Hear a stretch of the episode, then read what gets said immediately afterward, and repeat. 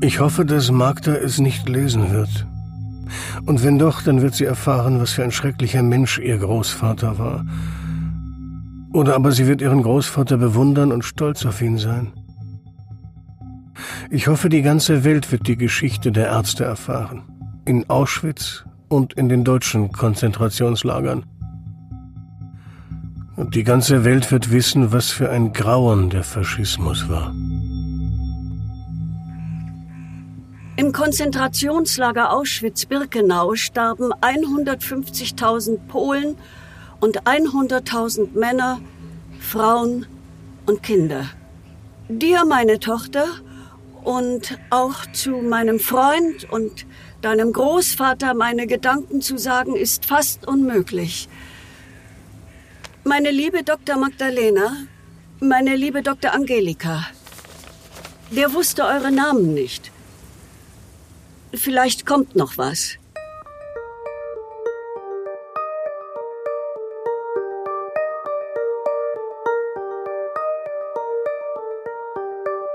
Die falsche Gräfin und die Auschwitz-Tagebücher. Eine Podcast-Serie in sieben Kapiteln.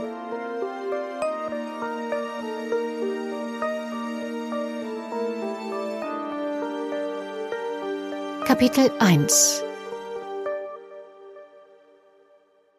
Aus rechtlichen Gründen haben wir die Namen einiger Beteiligten geändert.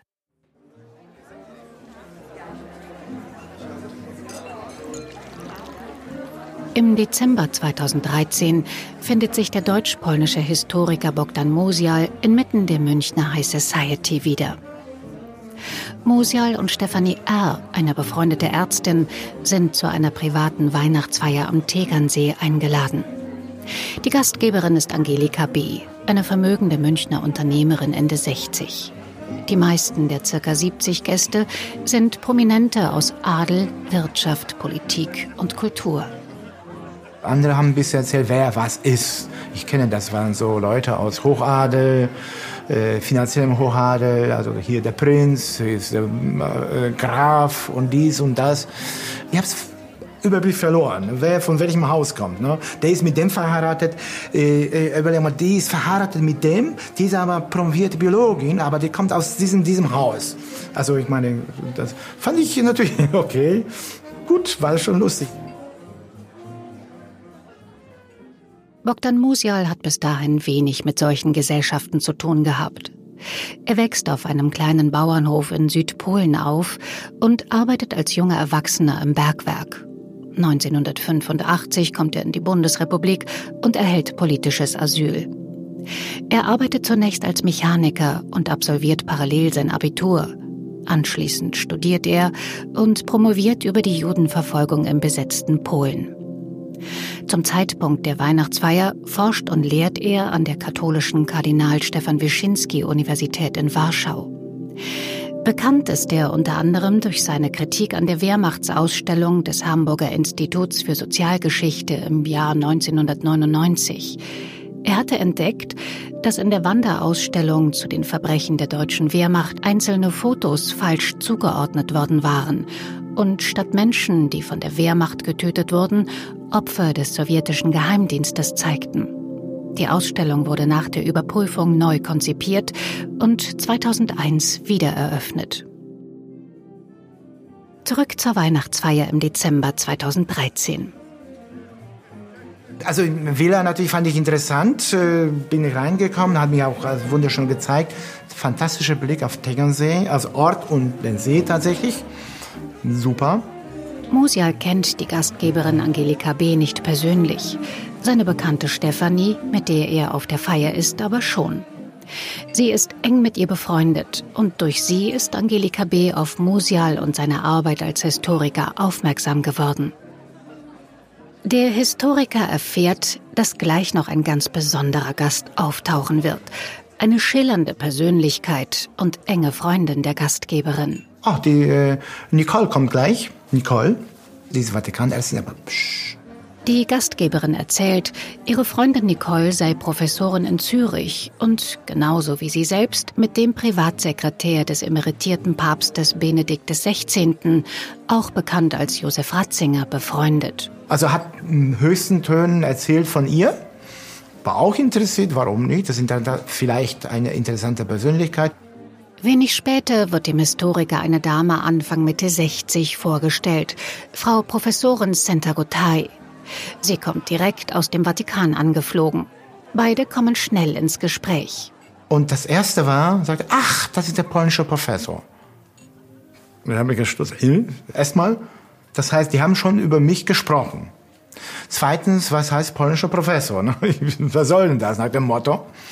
Da war erstmal, naja, so, na, war das abfällig vielleicht oder nicht, habe ich überlegt. Aber dann merkte ich bei ihr gleich ein Akzent, genauso wie bei mir. Musial erfährt, dass die Professorin aus Ungarn stammt und eine Gräfin ist. Es war okay. Also man kennt das schon. Polen und Ungarn sind, sagen wir so, ziemlich. Diese zwei Nationen sind äh, befreundet immer gewesen. Das ist ja nichts, keine negative Anführungsstrichen äh, äh, Vorurteile. Also es konnte es eigentlich war gut und war ein gutes Gespräch. Sie hat sich vorgestellt, erzählte, was sie tut. Sie berichtet von ihrer Arbeit als Virologin und Leibärztin für den Vatikan sowie ihren früheren Reisen nach Polen mit dem verstorbenen polnischen Papst Johannes Paul II.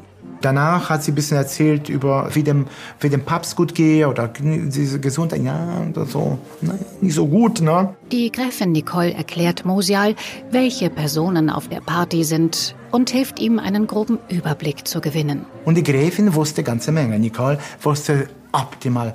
Wenn man hätte wissen wollen, wer das ist, die wusste sofort. Also die war es schon, hat, das fand ich toll. Ne? Die wusste, man kannte die auch, Nicole. Ne? Immer so freundlich. Also sie war dort nicht unbekannt, ne? eindeutig.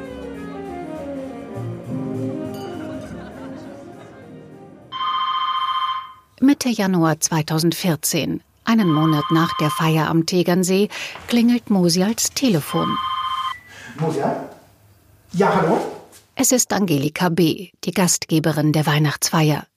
Sie ruft für ihre Freundin an, die Gräfin Nicole. Hier Nicole ist neben ihr und sie hat ein äh, Problem, weil nämlich äh, ihr Großvater war in Auschwitz und sie hat Angst, dass er dort an vielleicht Menschenversuchen äh, mitgewirkt hat. Der war aber Häftling, der ist ungarisch-jüdischer Herkunft aus äh, Budapest äh, würde er stammen. Aber weißt du was? Am besten erzählt sie dir das. Jetzt okay. Angelika B. reicht den Hörer an ihre Freundin weiter. Die Geschichte, die die schillernde Dame dann dem Historiker erzählt, ist unglaublich. Ihr verstorbener Großvater war ein jüdischer Arzt, der 1941 nach Auschwitz deportiert wurde. Dort musste er unter dem bekannten SS-Arzt Dr. Josef Mengele als Häftlingsarzt arbeiten. Im Konzentrationslager Auschwitz. Sie war hörbar aufgeregt. Und jetzt wird es für den Historiker interessant. Es existieren eventuell spannende Unterlagen davon. Ihr Großvater habe nämlich Dokumente in einem Schließfach einer Schweizer Bank hinterlassen, um die sie sich demnächst kümmern müsse. Sie weiß nicht, was drin ist. Sie geht aber davon aus, dass es so schriftliches Zeug und auch Dokumente möglicherweise aus Auschwitz. Und sie weiß gar nichts, was er da genau gemacht hat. Sie hat furchtbare Angst davor. Und oh Gott, oh Gott. Und nicht, dass er was Schreckliches gemacht hätte dabei. Aber der sagte auch, die Welt muss davon erfahren. Das sagt er auch. Und äh, aber ich will damit äh, so wenig wie möglich tangiert werden, weil ich weiß es nicht. Also sie war so fast verzweifelt daran. Die Schriftstücke unterliegen einer Sperrfrist. Er sagte allerdings sein Problem Datum. Erst am 27. Januar 2015 dürfen die äh, freigegeben werden. Also in einem Jahr. Das ist so ein Deadline. Äh, natürlich wusste er schon sofort, worum es geht. Es ist der 70. Jahrestag der Befreiung von Auschwitz. Nachvollziehbar. Es gibt sowas, ein symbolisches Datum, nachvollziehbar. Die beiden Damen wollen wissen, ob Musial daran interessiert sei, die Unterlagen zu sichten und sie dann gegebenenfalls zu veröffentlichen. Erstmal fand ich sehr interessant. Gott, da muss was drin sein, wenn das diese Geschichte Menschen versuchen, die hat Angst davor und schriftliche Unterlagen, das ist immer das Reizen für Historiker, das zu bekommen. Zu dem Zeitpunkt liegt sein Forschungsschwerpunkt auf der sowjetischen Wirtschaftsgeschichte nach 1945. In seiner Promotionsarbeit beschäftigte sich Mosial aber mit dem Holocaust. Dieses Zeugnis erschien mir so spannend, wenn, wenn sie sagte, der war bei Menschenversuchen, das fand ich so, jemand, der dort dabei gewesen ist, und der ist nicht Täter in dem Sinne wie Mengele oder Schumann oder Klauberg, sondern ein Häftlingsarzt, der war gezwungen, egal durch welche Umstände, war dazu gezwungen. Solche Infos sind unglaublich wichtig, selbst die schrecklichsten. Und dann kann man das beschreiben, also es ist aber um das zu verstehen. Es gibt nur noch einige wenige Unterlagen aus Auschwitz. Die meisten Akten, die über das Lager und die unmenschlichen Verbrechen Aufschluss geben könnten, wurden vor der Befreiung 1945 durch die Rote Armee von der SS-Lagerleitung vernichtet. Überlebende Inhaftierte konnten zwar Auskunft geben, aber nur eingeschränkt, da sie oft selbst nicht wussten, was genau um sie herum passierte, was an ihnen erforscht wurde. Es gelang aber einigen wenigen Häftlingen Notizen zu machen, Originalunterlagen zu entwenden oder Abschriften von Dokumenten zu verstecken. Es war verboten, Todesstrafe, Aufzeichnungen zu machen und Tagebücher zu führen. Wenn jemand das getan hat, das ist, haben die Leben riskiert und was ist Sinn des Wortes. Und wenn jemand sowas tut, da hat er etwas zu vermitteln, was Wichtiges. Und deswegen ist natürlich schon, der erzählt ja nicht, was er da Schmetterlinge gesehen hat und war toll und dann, äh, um Gottes Willen. Da muss wirklich was Wichtiges sein, wenn man sowas um Lebensgefahr, sowas aufschreibt. Und muss auch Wichtiges was sein, wenn man diese Geschichte erst 70 Jahre danach veröffentlicht haben möchte. Was befindet sich in dem Nachlass? Hatte der Großvater Aufzeichnungen herausschmuggeln können? Und wenn ja, welche? Befanden sich in dem Nachlass sogar die verschollenen Forschungsunterlagen von Josef Mengele? Bogdan Mosial bittet dennoch um Bedenkzeit. Bevor er sich entscheiden kann, möchte er sich zumindest einen groben Überblick über den Forschungsstand zu Häftlingsärztinnen und Ärzten verschaffen. Außerdem braucht er von der Gräfin mehr biografische Angaben zu ihrem Großvater.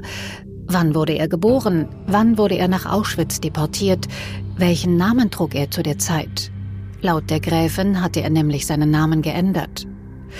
Diese willigt ein, die Informationen nachzureichen. Kurze Zeit später erfährt Mosial unter anderem Folgendes. Name Charlemont Ferenc Philipp Großkurin. Geburtsdatum Juli 1879 im damaligen Ungarn. Todesdatum April 1977 bei Zürich. Beruf Arzt in Budapest. Schwerpunkt Anatomie, Hirnforschung und Pathologie. Namensänderung 1936 wegen der Judenverfolgung. 1941 Verhaftung und Deportation nach Auschwitz. Ehefrau und vier der sieben Söhne werden in Auschwitz ermordet. Nach 1945 Arbeit als Frauenarzt in Zürich. Ihr Großvater sei ein sehr verschlossener Mann gewesen, der selten über die Vergangenheit gesprochen habe, erfährt Mosial von der Gräfin. Am meisten habe er sich, wenn überhaupt, seiner Haushälterin anvertraut, die aber ebenfalls nicht mehr am Leben sei. Musial bittet die Gräfin, vorab schon einmal einen Blick in das Schweizer Schließfach zu werfen, um zu überprüfen, ob und wie viel Material sich darin befindet.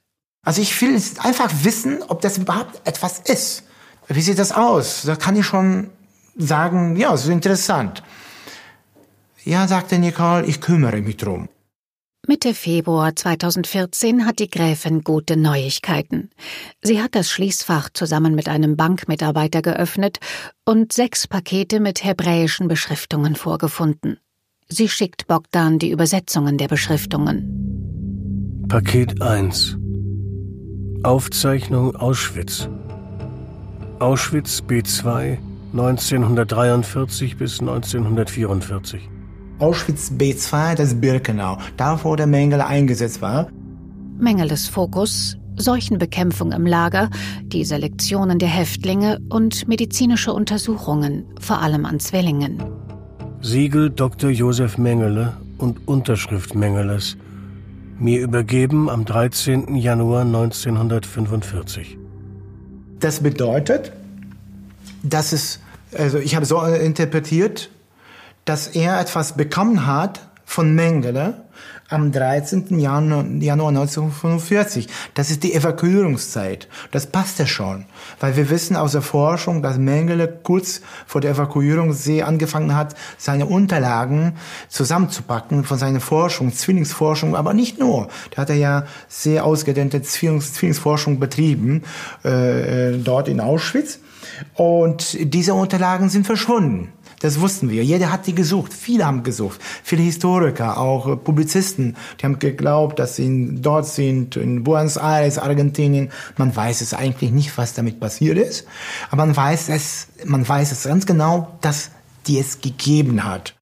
War der Großvater der Gräfin tatsächlich im Besitz dieser Unterlagen und hat sie geheim gehalten?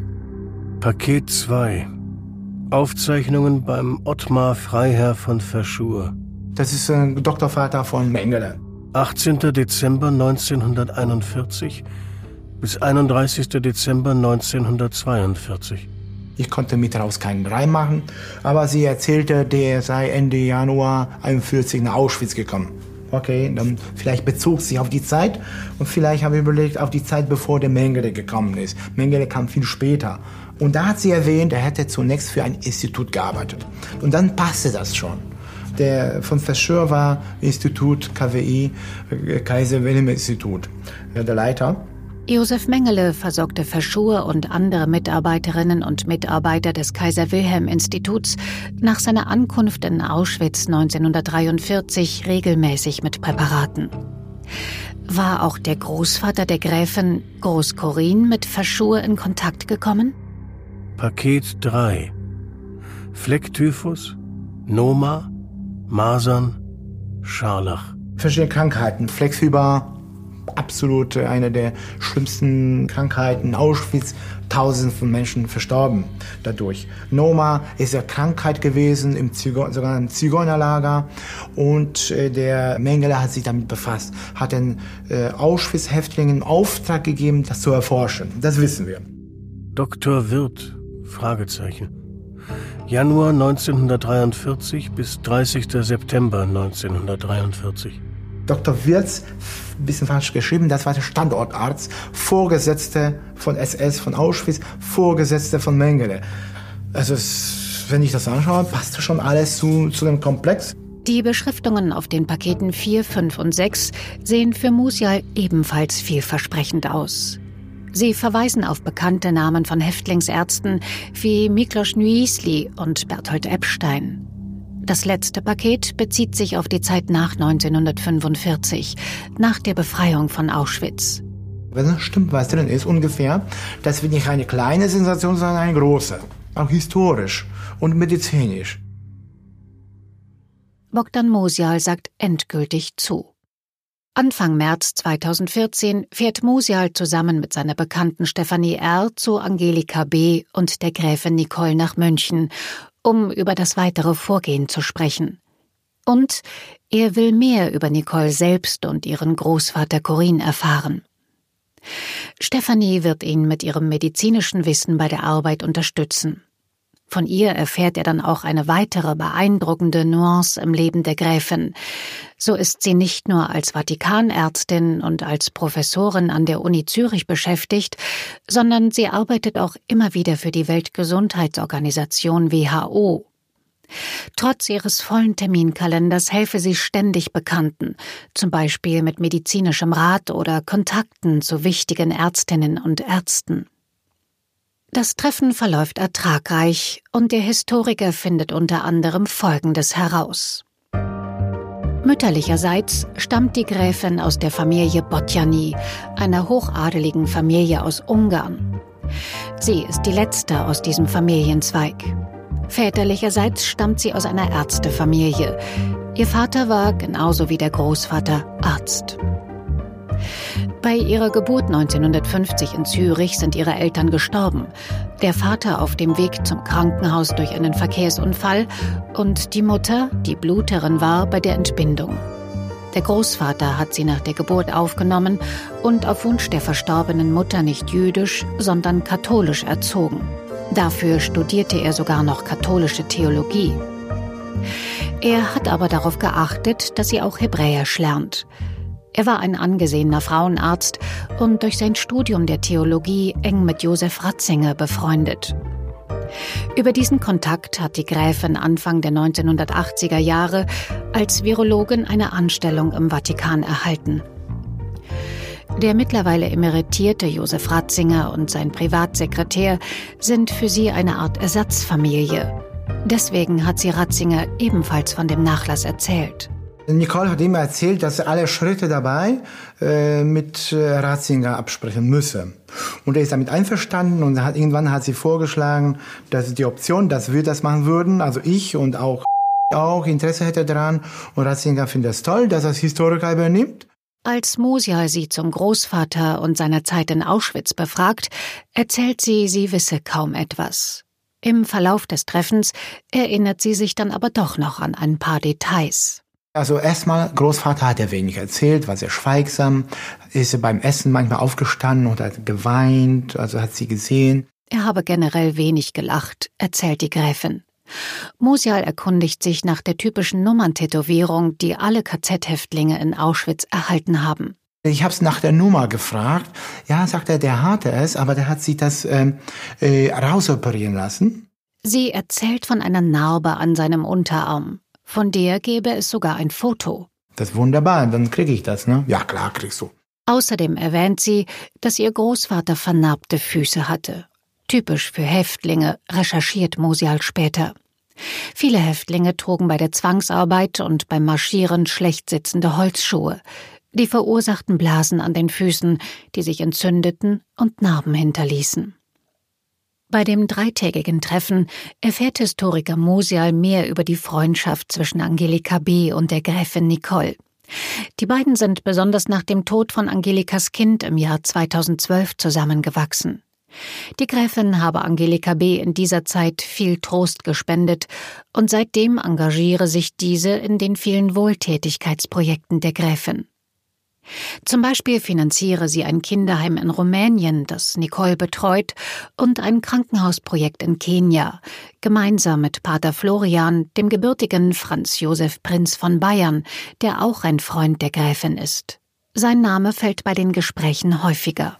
Im Esszimmer, ich sehe da, und da ist an der Wand ein Schmetterling, ziemlich großer, eingerahmt. Und da erzählt mir, guck mal das. Das ist Schmetterling aus Kenia und von Pater Florian. Als Angelika B.s Kind im Sterben lag, bat die Gräfin ihren Freund Pater Florian darum, regelmäßig für das Kind ihrer Freundin zu beten. Eines Abends schlief Pater Florian beim Beten ein, und als er wieder erwachte, lag neben ihm ein toter Schmetterling. Später erfuhr er von der Gräfin, dass Angelika B.s Kind in demselben Moment gestorben war. Daraufhin hat Pater Florian den Schmetterling eingerahmt, mit dem Todesdatum versehen und der Gräfin bei einem ihrer Besuche überreicht. Die brachte den Schmetterling nach München zu Angelika B. und überreichte ihn als Geschenk des Paters. Diese Geschichte war so äh, wichtig, sie hat sie immer wieder erzählt, äh, sehr wichtig, emotional. Dieses Treffen mit den drei Frauen Anfang März 2014 verläuft für Mosial erfolgreich. Mit den vielen neuen, wenn auch fragmentarischen Informationen zum Großvater Corin kann er erste handfeste Nachforschungen anstellen. Die Gräfin verspricht außerdem, seinen Totenschein und die eigene Geburtsurkunde nachzureichen. Musial und Stefanie R. entscheiden, die Aufgaben aufzuteilen. Stefanie wird als Freundin der Gräfin in weiteren persönlichen Interviews Näheres zu ihrer Familie erfragen. Musial will sich, ganz seiner Profession entsprechend, auf die wissenschaftlichen Recherchen konzentrieren. Zur Geschichte des Konzentrations- und Vernichtungslagers Auschwitz, zu den SS-Ärzten, den medizinischen Experimenten und den Häftlingsärztinnen und Ärzten. Während seiner Literaturrecherchen stellt Musial fest, dass es insbesondere zu den Häftlingsärzten kaum wissenschaftliches Material gibt. Über Experimente selbst, SS-Ärzte gibt es einiges, aber über Häftlingsärzte kaum etwas, so am Rande. Und das war schon spannend. In polnischen Archiven lagern allerdings Aussagen von den Nachkriegsprozessen in Polen. Berichte und einige Publikationen ehemaliger Häftlingsärztinnen und Ärzte. Die Archivdokumente wurden laut Mosial in Deutschland bisher nur wenig beachtet. Er vermutet, dass es unter anderem daran liegt, dass viele Berichte eben auf Polnisch verfasst sind oder aber die Beschriftungen der Akten dies zumindest vermuten lassen, selbst wenn sich daran deutsche Texte verbergen. Er weiß, dass diese Unterlagen mit Vorsicht zu lesen sind, denn Häftlingsärztinnen und Ärzte wussten, dass Ermittlungsverfahren gegen medizinisches Häftlingspersonal eingeleitet wurden und laut Musial ist davon auszugehen, dass sie mit diesem Wissen im Hinterkopf aussagten. Viele haben es versucht, äh, das nicht zu erzählen, weil die wussten, dass wirklich dadurch äh, äh, vor Gericht landen können. Und auch einige Ärzte, Häftlingsärzte ehemalige wurden tatsächlich vor Gericht gestellt. Von den Häftlingsärztinnen und Ärzten in Auschwitz wurde niemand verurteilt. Ein paar Wochen nach dem Treffen, am 29. März 2014, fährt Musial mit Stefanie R., Angelika B. und der Gräfin nach Auschwitz. Er hofft darauf, im Archiv der Gedenkstätte Unterlagen zu Nicoles Großvater Corinne zu finden. Die Mitarbeiterinnen und Mitarbeiter haben zuvor bereits auf Musials Bitten hin recherchiert. Und da haben sie wirklich gute Recherchen gemacht und haben gesagt, leider, wir haben nichts gefunden, äh, aber das ist nicht ungewöhnlich. Wir haben nur etwa 15 Prozent von den Unterlagen. Das können wir. Das heißt, es ist wahrscheinlich, dass man wenig findet. Die meisten Unterlagen wurden von der SS vernichtet. Hinzu kommt, es wurden nicht alle Häftlinge erfasst. Diejenigen, die direkt nach der Ankunft ermordet wurden, und das betraf 90 Prozent der jüdischen Häftlinge, wurden erst gar nicht registriert.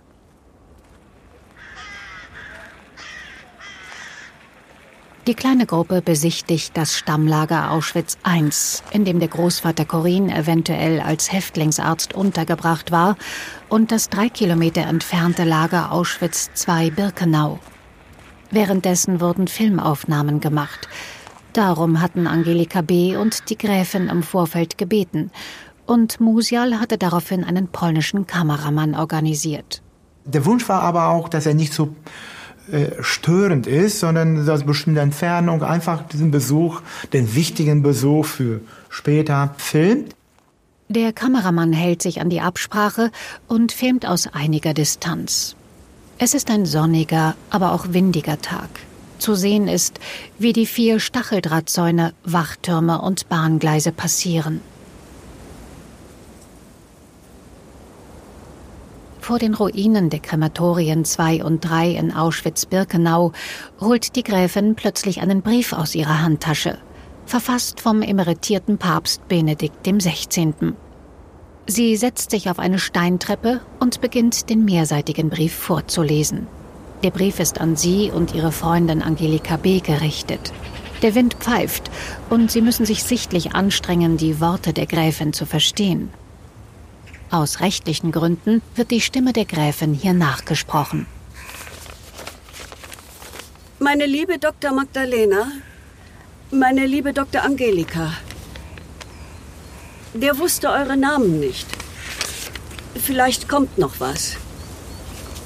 Im Konzentrationslager Auschwitz-Birkenau starben 150.000 Polen und 100.000 Männer, Frauen und Kinder. An diesem Ort des Grauens, einer Anhäufung von Verbrechen gegen Gott und den Mensch, ohne Parallele in der Geschichte. Dir, meine Tochter, und auch zu meinem Freund und deinem Großvater meine Gedanken zu sagen, ist fast unmöglich. Ja, liest du weiter. Sie bricht ab, als der Papst auf sein persönliches Verhältnis zu ihr und ihrem Großvater kommt.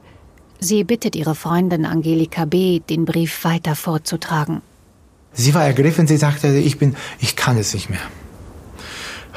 ich kann es nicht mehr. Und hat es übernommen und andächtig hat es vorgelesen. Es gibt einzelne Passagen im Brief, die Musial irritieren, aber die Situation scheint für die Gräfin sehr emotional zu sein und deswegen spricht er sie nicht darauf an. Er versteht, warum es der Gräfin schwerfällt, den Brief vollständig zu lesen. Musial erinnert sich an die Gespräche mit ihr, bei denen sie immer wieder betont hat, wie viel Angst sie vor dem Inhalt des Nachlasses hat. Und nun steht sie auf dem Gelände des ehemaligen KZ, mit der Aussicht, wahrscheinlich sehr bald mehr über die Tätigkeit ihres Großvaters als Häftlingsarzt zu erfahren. Danach besichtigen sie die Gedenktafeln der Opfer. Sie sind in verschiedenen Sprachen beschriftet. Das ist auf Deutsch geschrieben. Das ist nur auf der Sprache. Welche Sprache? Äh, aber Ungarisch gibt es auch. Ich weiß nicht wo.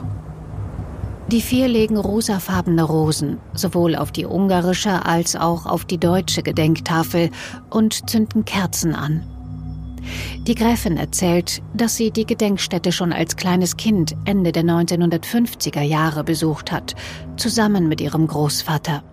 Sie hatte nur vage Erinnerung äh, von, den, von dem Geschehen, nur weiß sie noch, wo sie gewesen ist, aber sie kann sich nicht so genau erinnern. Das hat sie erzählt, äh, dass es für Großvater wichtig war, nochmal dorthin zu kommen, wo die, äh, wo die Familie, also wo die Großmutter ist. Ich versuchte natürlich so viele Informationen äh, rauszuholen. Typisch Forscher, tut mir leid, ne? bin so alt. Und dann, was sie erzählt. Und dieser Besuch mit dem Großvater äh, war schon interessant. Das war für mich ein Zeichen, dass für ihn das sehr wichtig war, die Erinnerung danach und darüber zu erzählen. Äh, das fand ich äh, sehr mutig von ihm, ich persönlich, weil ich wusste aus meiner Forschung, dass nicht jeder die Kraft hat dazu. Dann besichtigen sie auch die Rampe, an der die sogenannten Selektionen der Häftlinge nach ihrer Ankunft vorgenommen wurden.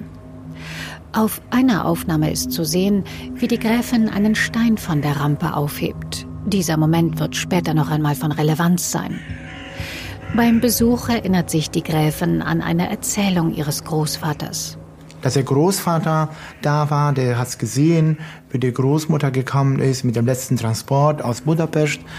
Und er hat sie erkannt mit dem äh, jüngsten, äh, den, den beiden äh, Zwillingssöhnen, der letzten. Und er konnte aber erstmal nicht helfen. Und danach ist er gegangen und hätte zwei Steine von der Rampe genommen. Und diese Steine hat er immer dabei gehabt. Bogdan Musial entscheidet sich schließlich für die Durchführung von zwei sich ergänzenden Forschungsprojekten. Zum einen will er sich wissenschaftlich mit dem Nachlass von Großvater Corin beschäftigen und zum anderen beschließt er Grundlagenforschung zu Häftlingsärztinnen und Ärzten in Auschwitz zu betreiben. Bis zur Übergabe der Dokumente am 27. Januar 2015 bleiben ihm noch knapp zehn Monate. Und wenn wir am 27. Äh, Januar das kriegen, äh, da wissen wir schon eine ganze Menge über Auschwitz und erstmal die Stochen im Nebel. Äh, okay, ist ein Dokument, aber was heißt denn das? Aber wenn ich schon das gemacht habe, dann weiß ich sofort, kann ich Namen und Daten zuordnen. Die Übergabe wird jedoch etwas anders als erwartet für Musial ablaufen. Außerdem stolpert er über einen Eintrag in den Tagebuchnotizen des Großvaters, der keinen Sinn ergibt. Die Tür geht auf. Generäle und ein Marschalloberst kommen rein mit einem Marschallstab. Der Führer. Schämt sich denn dieser verrückte Hitler nicht? Das kann nicht sein. Ich wusste schon, dass es nicht stimmt. Das weiß jeder Historiker. Das weiß jeder Historiker, der sich ihm befasst. Hitler war nie in Auschwitz, auch nie in einem KZ. Also geschweige denn in Auschwitz. Da ist die Frage, wie kann es? Und diese Beschreibung ist so echt. Was ist denn das? Was soll denn das?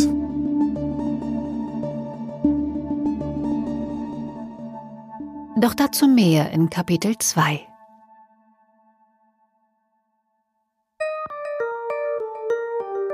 Die falsche Gräfin und die Auschwitz-Tagebücher. Eine Podcast-Serie in sieben Kapiteln. Dieser Podcast entstand in Zusammenarbeit mit ZDF Info.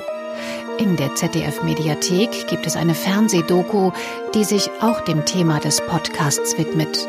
Abgezockt, die Auschwitz-Tagebücher. Der Link dazu befindet sich in den Show Notes zu dieser Episode. Eine Produktion von 4000 Hertz Studio im Auftrag von Argon Lab. Weitere Podcasts von Argon Lab auf podcast.argon-verlag.de. Neuigkeiten zu unseren Podcasts gibt's bei Facebook und Instagram.